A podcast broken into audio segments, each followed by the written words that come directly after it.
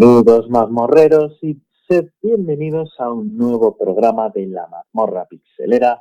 Número ya he perdido la cuenta y es que sí, otra vez otro maldito imbécil le dio por invadir la mazmorra, así que el jefe le dio por levantar levas. Lo que pasa es que este era un speedrunner no muy bueno, ya que le dieron matarile básicamente un par de minutos. Pero en fin, eso no es lo importante en este momento ya que han pasado muchas cosas muy divertidas. Sí, se ha presentado la skin de Fortnite de The Grip, que es, la verdad, hay que darle la enhorabuena porque 2,1 millones de espectadores en Twitch es una pasada y ya quisieran muchas cadenas tener esos picos de audiencia, pero en fin, eso ahora mismo no nos incumbe, aunque sí que nos incumbe Epic Games, ya que la compañía responsable de Fortnite y del Unreal Engine ha comprado un gigantesco centro comercial abandonado con la intención de convertirlo en su centro de operaciones de cara al 2024. Y de acuerdo con las publicaciones, con las informaciones publicadas, la cifra de la compra asciende ni más ni menos que a 95 millones de euros, lo que tiene cualquiera en los cojines del sofá y la mayoría, estoy seguro, pagado con los dineros de las skins, como la que acaba de salir de Degre. Pero en fin, esta superficie se distribuye en nada más y nada menos que 35 hectáreas, lo que va a permitir a la compañía espaciar muy bien a, a sus trabajadores y a todo aquel que le dé por pasarse por allí.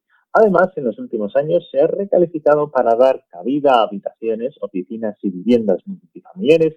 ¿Con qué intención? Buena pregunta. Pero sinceramente yo no trabajo en la compañía, aunque dicen que no se trabaja mal del todo. ¡Let's go! Y bueno, en otro orden de cosas, no voy a meter una noticia, sino una retro review, ya que, como no, mi señor padre se ha comprado un ordenador nuevo. Sí, no sé cómo narices ha conseguido un microprocesador Ryzen y una 3060. La verdad, no sé a quién le habrá hecho un juramento o a quién demonios le habrá vendido su alma, pero ha conseguido piezas que yo todavía no he conseguido y eso que tengo al diablo de mi parte.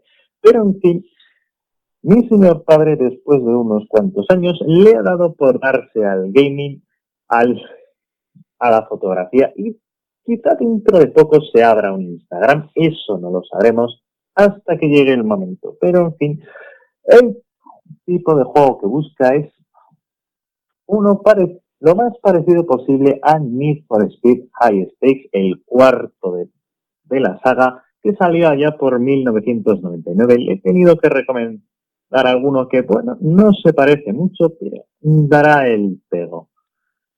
Y si alguien podrá ayudarme, aquí va una pequeña retro review de lo que fue este Need for Speed 4.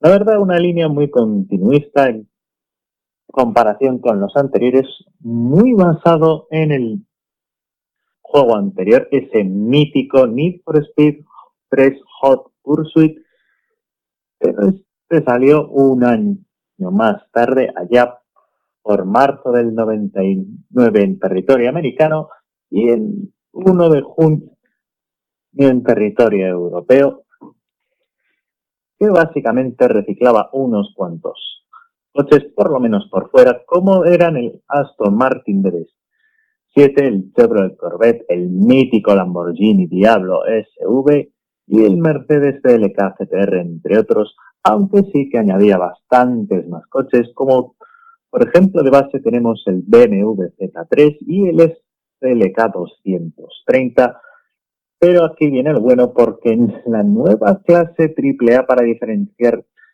de coches como el Diablo, el F50 o el 550 Maranello, ahí metieron a todos los coches que eran básicamente coches de carreras con matrícula como el todopoderoso McLaren F1 GTR, que casual o curiosamente en las versiones de PlayStation y de PP son cada uno distintos. Pero en fin, no discutiremos esos pequeños detalles artísticos ahora mismo.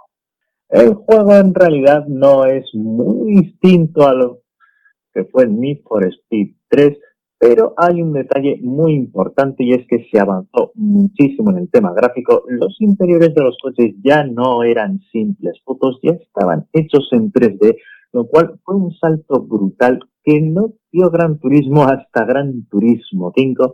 Bueno, directamente en Gran Turismo no hubo cámara interior propiamente dicha hasta este juego. Y este Need for Speed 4 que recordemos es del año 99 ya la tenía. Pero en fin, los circuitos hay muchos que están reciclados tal cual control C, control V del juego anterior. Así tenemos el mítico Home Town Red Road Bridge Atlantica Rocky Pass y el misterioso Empire City, que estos estaban solo disponibles en la versión de PC. Mala suerte los que se cogieron el de PlayStation, pero sí que teníamos tres versiones de un circuito de carreras, la verdad muy divertido. Celtic Ruins, circuito mítico donde los haya, Lance Crash, y además las persecuciones eran súper entretenidas, lo malo es que las voces no estaban dobladas ni al castellano ni a ningún idioma. ¿Por qué? Pues porque Electronic Arts es una compañía que le da mucha flojera, muchas cosas, entre otras, no cobrar a los jugadores por tonterías, aunque bien es cierto que es, si la mitad de los coches que ponen la lista oficial Wikipedia son DLCs, recordemos que en el 99 no existía eso de cobrar por el contenido extra, lo cual pues no estaba nada mal.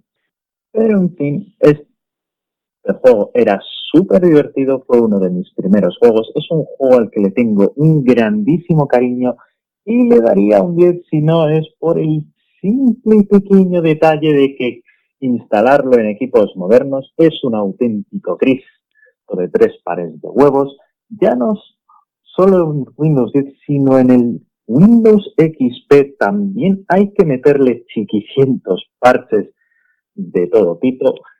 Y además recordemos que la definición más alta de este juego era 500 por 700 en pantallas de como mucho 17 pulgadas. Así que si se da por instalarlo, recuerda meterle algún parche para aumentar la resolución porque si no te vas a encontrar jugando en una pantalla que igual te ocupa la quinta parte de lo que ocupa el monitor. Así que la puntuación le voy a dar un 8, no solo por la nostalgia, sino porque, joder, es un juego muy divertido. Y quien te ha visto, quien te ve, ya que por supuesto vamos a seguir hablando de los terroristas del videojuego, que no son otros que Electronic Cars ya que Peter Moore, antiguo presidente de Sega América, ex vicepresidente de Xbox, que estuvo involucrado en buscar una solución a las fatídicas tres luces rojas de la 360 y actual responsable de EA, EA Sports, asegura que FIFA Ultimate Team está muy lejos de ser considerado juego de hacer, a lo cual, sinceramente, voy a dudar de sus declaraciones, por no decir algo un poco más fuerte.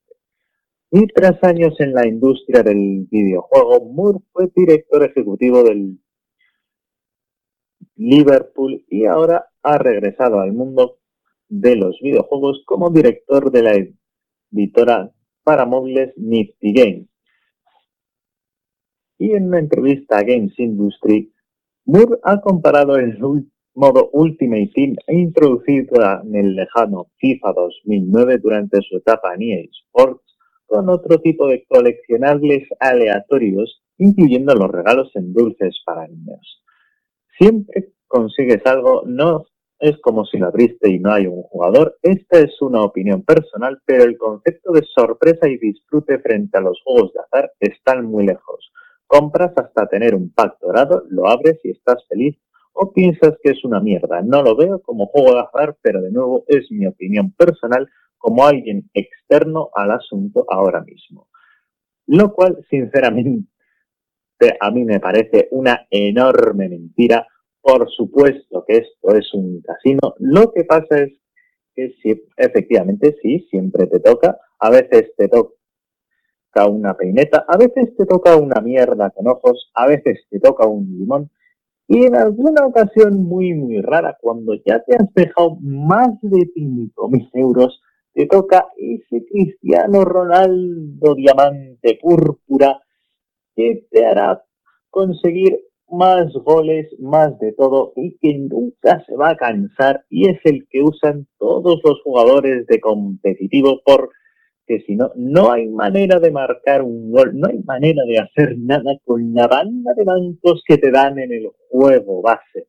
Y eso que hablamos de un juego que no es gratis y que cuesta la friolera de 60 pavos y que todos los años lo reciclan, le dan un lavado de cara le cambian la portada, que por cierto, la de, el de este año es fea, no lo siguiente, y siguen con el negocio. Pero bueno, mientras la gente sea tan estúpida de comprar FIFA año tras año y tras año, esto no va a parar. ¡Let's go! Y ahora toca la ración semanal de malas noticias, ya que si alguien todavía recuerda Farby, le tengo que dar la enhorabuena porque, joder, hace milenios que nadie usa Facebook para jugar y menos para cuidar la mierda de los tomates del vecino. Pero en fin, y es que Farmville va a cerrar efectivamente con la desaparición de Adobe Flash Player allá en el lejano 31 de diciembre del año pasado. Se dejó de dar soporte a todo aquello que usas Flash Player y entre otros el algo más que popular Farmville en Facebook, que sinceramente no tengo ni puñetera idea de cuántos usuarios tenía. Hay quien dice 83, hay quien dice todo Facebook. Sinceramente no lo sé, no me importa. Lo importante es que este juego lo vetó durísimo en su momento allá hace 11 años, anda que no ha pasado ni poco tiempo desde entonces. Y recordemos que en su momento este juego recibió la calificación de ser demasiado adictivo y no le llovieron ni pocos palos, pero seguro que esos mismos que dijeron que era demasiado adictivo lo decían porque estaban ya muy hartos de regarle los tomates a su amigo de Facebook que sinceramente no saben quién era. Pero no todo va a ser malo, ya que en los dispositivos móviles se podrá seguir jugando en lo que ya van por la versión número 3 que se lanzará próximamente, pero sí es una pena que los juegos con los que nos hemos criado, crecido y de todo vayan poco a poco desapareciendo. ¡Let's go! Y si alguien todavía no está sorprendido del todo, preparaos para caeros de culo porque Roblox ha disparado su valoración de mercado a lo largo de 2020. Eso es un hecho. Pero la pregunta es, ¿hasta qué punto? Pues hasta tener 29,5 mil millones de dólares. Eso es una pasada, según, claro, Reuters y Business Web, que esos de videojuegos saben tirando a poquito. Y en cifras relativas esto supone un crecimiento del 600% a lo largo del 2020. Y lo más llamativo es que esta valoración ya supera a gigantes como Take Two, que son ni más ni menos que los dueños de Rockstar, la compañía que ha hecho el producto digital más rentable de toda la historia, con sinceramente una burrada de millones que me da mucha pereza leer. Son muchísimos ceros y jamás pararía de contar si tuviera que hacerlo. Y Ubisoft, que, le acaban de dar el contrato para hacer los juegos de Star Wars, que valen respectivamente 23,81 no, mil millones y 11,94 mil millones que sinceramente eso es una millonada de dinero y además sabiendo lo importantes que son estas compañías que una tiene a Rockstar que, haga oro. Todo lo que hace es oro. Y además tiene el sacacuartos del NBA 2K que si alguien ha estado atento a la noticia anterior, tal puta, yo con el FIFA, Ubisoft, que tiene unas de las IPs más valiosas de la industria, pues Roblox, ni más ni menos que Roblox, que son unos legos de marca blanca, que es free to play, vale más que Take Y Ubisoft. Es sinceramente una pasada. Aunque claro, siendo el tercer juego gratuito con mayores ingresos de 2020, algo tiene que valer. Solo por detrás de Fortnite y algunos. ¡Let's go! Y ya para acabar el programa, vamos a ir con una de las grandes sorpresas de este año. Y no, no es que les hayan dado la licencia de Star Wars a Ubisoft, que también es un pepinazo. Espero que no la caguen tanto como lo hizo Electronic Arts con Battlefront Bros el cual por cierto podéis encontrar gratis en la Epic Store esta semana hasta el día 21.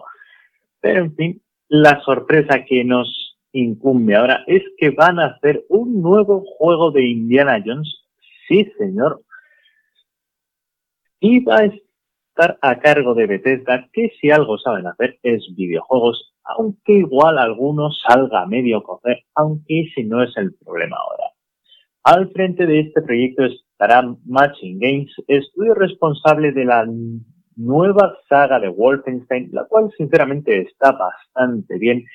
Y el teaser trailer, sinceramente, me ha puesto bastante morcillona.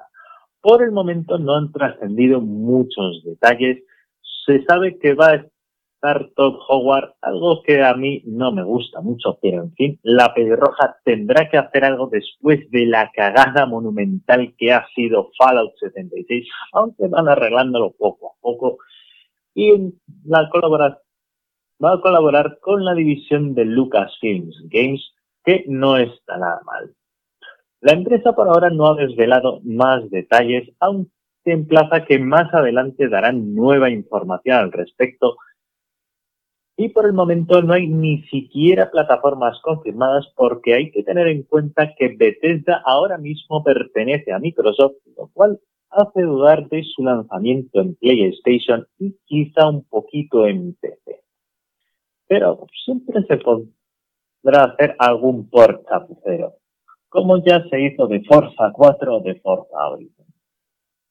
Aunque no es el primer videojuego basado en Indiana ya tenemos aquellos juegos de Lego que salieron allá por el lejano 2008 y 2009, sin olvidar aquellas aventuras gráficas del año de la Polka que estaban, la verdad es que muy bien. A mí me gustaron bastante, pese a que la aventura gráfica no es mi sector fetiche, pero en fin, habrá que esperar noticias, como también hay que esperar noticias de Starfield, que simplemente no se ha vuelto a hablar de ella. Se presentó un teaser, no se ha vuelto a hablar de ella en dos años y pico, y por supuesto aún no se sabe nada de Elder Scrolls 6. Según los calendarios de Bethesda, algo tendría que haberse dicho, ya no digamos haberlo lanzado, pero bueno, ya sabemos todos que la industria del videojuego es así, y si no, mirad cómo le ha ido a Cyberpunk.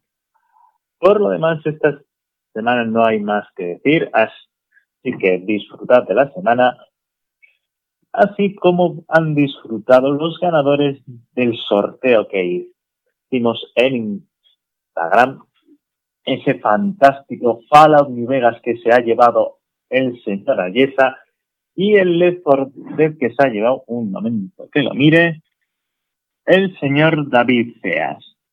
Mi más sincera enhorabuena a los ganadores y con esto nos despedimos hasta la semana que viene y hasta la próxima.